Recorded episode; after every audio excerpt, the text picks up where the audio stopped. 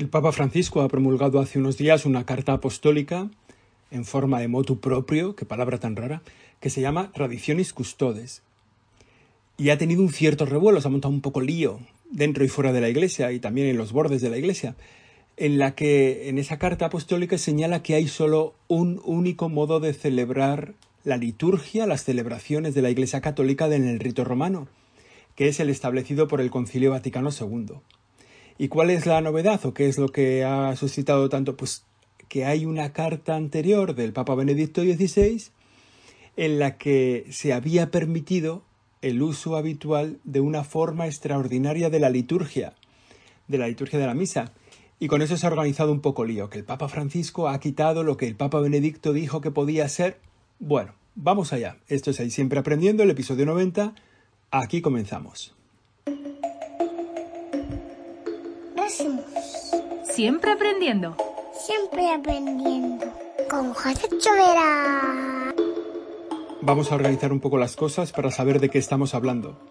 Allá por el 1570, el Papa Pío V estableció un modo de celebrar la Eucaristía para toda la Iglesia Católica, excepto para aquellos lugares en los que hubiera ritos anteriores a 1370 y que todavía estuvieran en uso. Pero vaya, el Papa Pío V, a partir del Concilio de Trento, establece un nuevo modo de la liturgia de la Iglesia para el rito latino, para el rito romano, y estuvo vigente exactamente durante 400 años. ¿Por qué?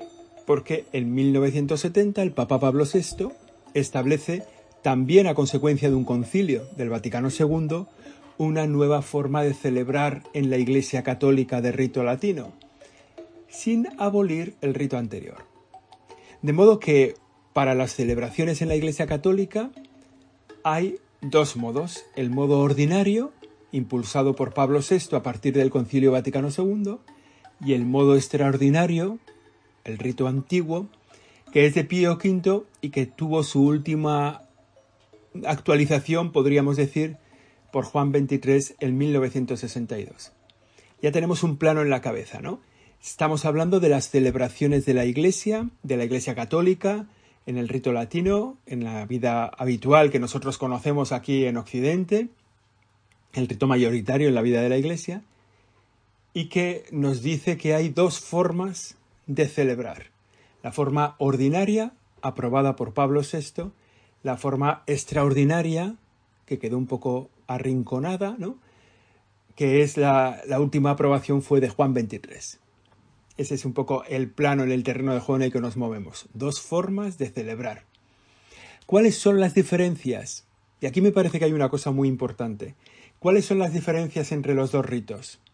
Pues hay una versión falsa, muy divulgada, pero muy falsa, que dice que si se celebra la misa en latín y de espaldas al pueblo, es la forma extraordinaria.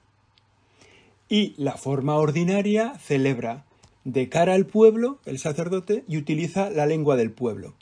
Esa distinción, que es muy divulgada, yo la he leído en, prensa, pero ojo, eh, en gente que piensa que son expertos en información religiosa, que dice que la forma extraordinaria celebra en latín y de espaldas al pueblo.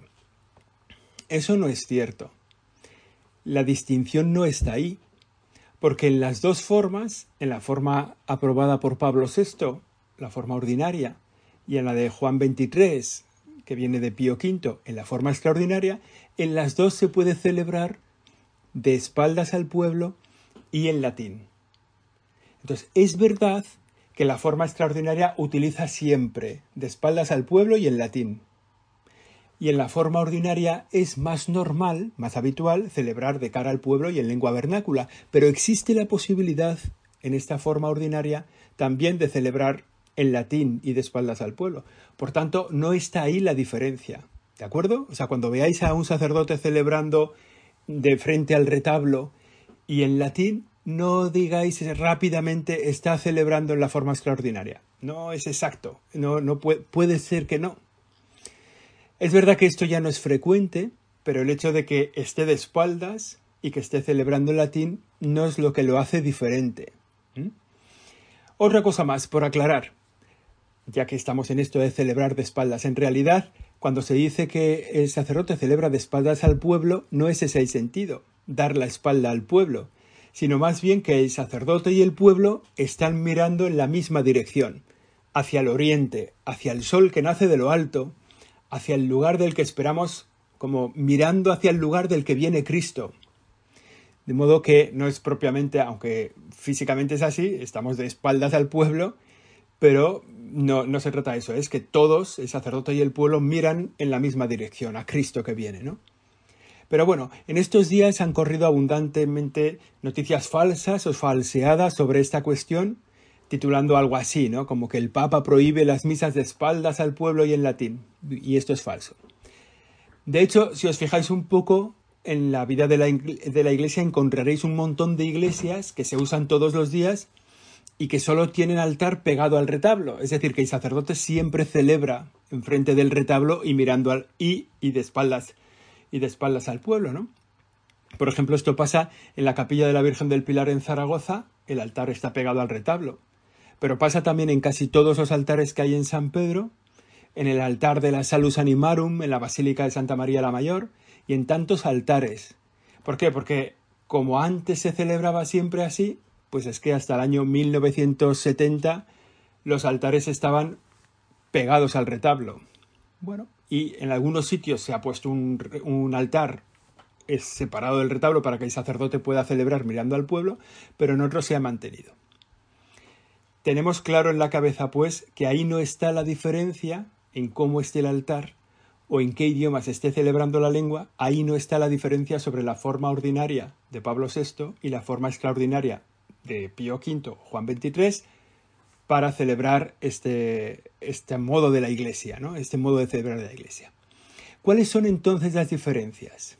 O sea, ¿qué, cuál es, ¿cómo me puedo aclarar yo si es una misa celebrada en, en, una forma ordinaria o una forma extraordinaria? Bueno, la forma ordinaria, la que aprueba el Concilio Vaticano II, la que establece Pablo VI, digamos, incorpora varias plegarias eucarísticas. La forma extraordinaria tiene solo una, el canon romano, en la forma extraordinaria hay varias plegarias eucarísticas, normalmente cuatro, pero también hay algunas extraordinarias, o sea que es, digamos que hay más amplitud a la hora del momento de la celebración, que es el momento central, el de la plegaria eucarística. También en la forma ordinaria, la de Pablo VI, se han enriquecido mucho las lecturas de la palabra de Dios. De modo que yendo a misa todos los días, uno acaba escuchando gran parte de la Biblia. En la forma extraordinaria, ¿no? Eh, las lecturas están muy recortadas, ¿no? Digamos que tienen una menor riqueza litúrgica. La forma ordinaria también se hace presente, tiene una riqueza mayor el leccionario de, los santos para las celebraciones de los santos, de la Virgen, para otras circunstancias, ¿no? La lectura de la palabra de Dios tiene como una presencia importante la mesa de la palabra. Bueno, esto es, se hace más visible en la lengua, eh, perdón, en la forma ordinaria. Y también la incorporación de la lengua vernácula, de la lengua en la que habla el pueblo. Esto es lo normal, lo más frecuente en la celebración ordinaria, en la forma ordinaria, es la celebración en lengua vernácula. Hemos dicho que se puede celebrar en latín, muy poquita gente lo hace, pero, pero está previsto en la lengua ordinaria, en la forma ordinaria. Lo normal es, como digo, que se habla en la, en la lengua en la que habla el pueblo. Y también esta forma ordinaria eh, hace una participación, busca una mayor participación visible, externa, por parte del pueblo que asiste a la celebración de la Eucaristía. Se hace más rica la participación de los fieles. Eso es, estos son como los elementos de que, digamos, podemos distinguir más seguramente, o sea, con mayor seguridad, entre la forma ordinaria y la forma extraordinaria. Entonces, digamos que tras el Concilio Vaticano II quedaron dos formas para celebrar la Eucaristía, como decimos, la forma ordinaria, la que establece el concilio a través de Pablo VI y que lo hace unos años después, en 1970, y la forma extraordinaria, que es la que impulsó eh, Pío V, San Pío V, allí por 1570, que ha tenido algunas modificaciones en estos siglos y que la última versión es la de Juan XXIII. La forma extraordinaria, después del Concilio Vaticano II, queda muy minoritaria. El concilio había impulsado esa forma ordinaria que se acogió mayoritariamente en todos los lugares de culto, en todas las parroquias, en todas las comunidades religiosas, también por el hecho de que fuera no fuera en latín, ¿no? sino que la pudieran escuchar en sus propias lenguas. No obstante, en algunos lugares se mantuvo esa forma extraordinaria. Se mantuvo la celebración según el misal de eh, Juan 23. entonces podemos decir que había las dos formas. ¿Por qué? Porque esa forma que, ha pasado, que había pasado a ser extraordinaria en realidad no fue, no fue abolida, o sea, no, no, es que dijera el Concilio Vaticano II solo se puede celebrar de este modo. No, la otra no quedó abolida, formalmente no quedó abolida, y en algunos grupos se mantuvo. ¿Por qué se mantenía esa forma extraordinaria? Pues sobre todo por dos motivos. Algunos estaban unidos a esa celebración porque les unía mejor al misterio, porque se encontraban más cómodos en lo que ellos siempre habían celebrado, en el modo de celebrar, en esa forma que había pasado a ser extraordinaria, pero en la que ellos habían vivido siempre, ¿no? Se encontraban una celebración que les unía mejor al misterio, una expresión más profunda de la presencia de Cristo, una presencia... Bueno, entonces hubo gente que se quedó en esa forma extraordinaria porque les unía mejor al misterio. También hubo, personas que se quedaron en la forma extraordinaria porque no aceptaban el concilio Vaticano II. No aceptaban el concilio y no aceptaban el modo de celebrar establecido a partir del concilio. Estaban como unidos a esa forma de celebración porque no querían, porque no aceptaban, porque no reconocían la nueva forma de celebrar la Eucaristía. Era como esa forma extraordinaria quedó así por esos dos motivos, porque había personas que les llenaba más que, les, que se sentían más vinculados al misterio y que les llenaba más su corazón, y otros que en el fondo era un poco pues por no reconocer al Vaticano II. Entonces aquí está un poco el punto de ruptura. Tenemos esas dos formas, la forma ordinaria, la de Pablo VI, muy mayoritaria, la que más visible se hace en la vida de la Iglesia, sobre todo en nuestro contexto, y una forma extraordinaria que no estaba abolida y que reunía a gente que se encontraba más cómoda en esa forma de celebrar celebraban mejor, se unían mejor al misterio, o, simplemente por enfado con el Vaticano II. ¿no? Y aquí está como el punto de ruptura, digo. Juan Pablo II, ¿no? después de Pablo VI, ¿no? Juan Pablo I, Juan Pablo II. Juan Pablo II abre la posibilidad de seguir utilizando el misal de Juan XXIII. Abre la posibilidad de utilizar la forma extraordinaria. No había quedado abolida realmente quedaba como una especie de reducto de personas que la utilizaban. Pero Juan Pablo II dice, bueno, incorporemos esta forma de una manera un poco excepcional. Después, eso lo hizo en 1984, unos años después, amplió esa posibilidad diciendo a los obispos que podían dar el permiso a los fieles que lo pidieran para celebrar según la forma extraordinaria.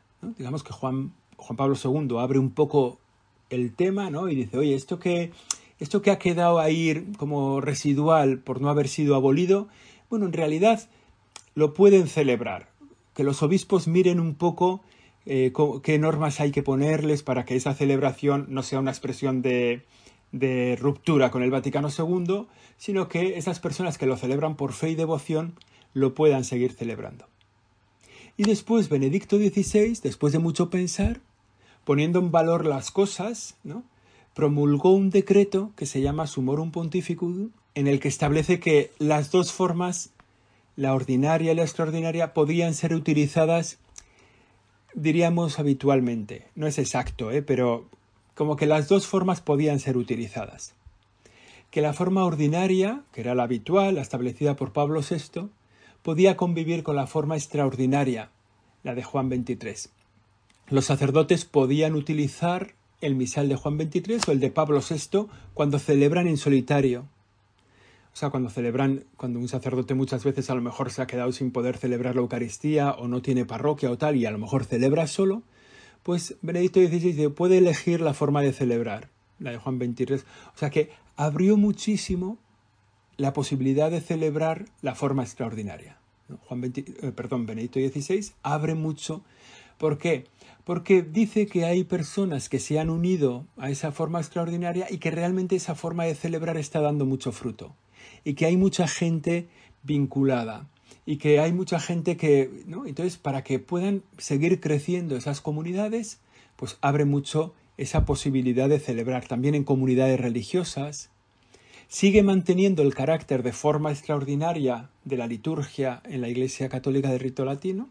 Es una forma extraordinaria, pero se permite con mayor abundancia. ¿no? Digamos, esto lo hace Benedicto XVI, porque entre esos dos motivos que hacía que la gente se hubieran quedado con la forma extraordinaria, él valora más, le da más peso a las personas que han encontrado ahí una forma fecunda de celebrar su fe, que al riesgo de las personas que se han quedado ahí por negar y, negar el Concilio Vaticano II o negar la reforma litúrgica. ¿no? dice, bueno, como aquí hay mucha gente que da mucha gloria a Dios y que celebra bien, pues mantengamos esto, ¿no? Mantengamos, no, demos la posibilidad de que esto pueda crecer, de que haya parroquias incluso que celebren así su fe, de que se hizo así, digamos, una, una ampliación muy grande del modo, de la forma extraordinaria de celebrar.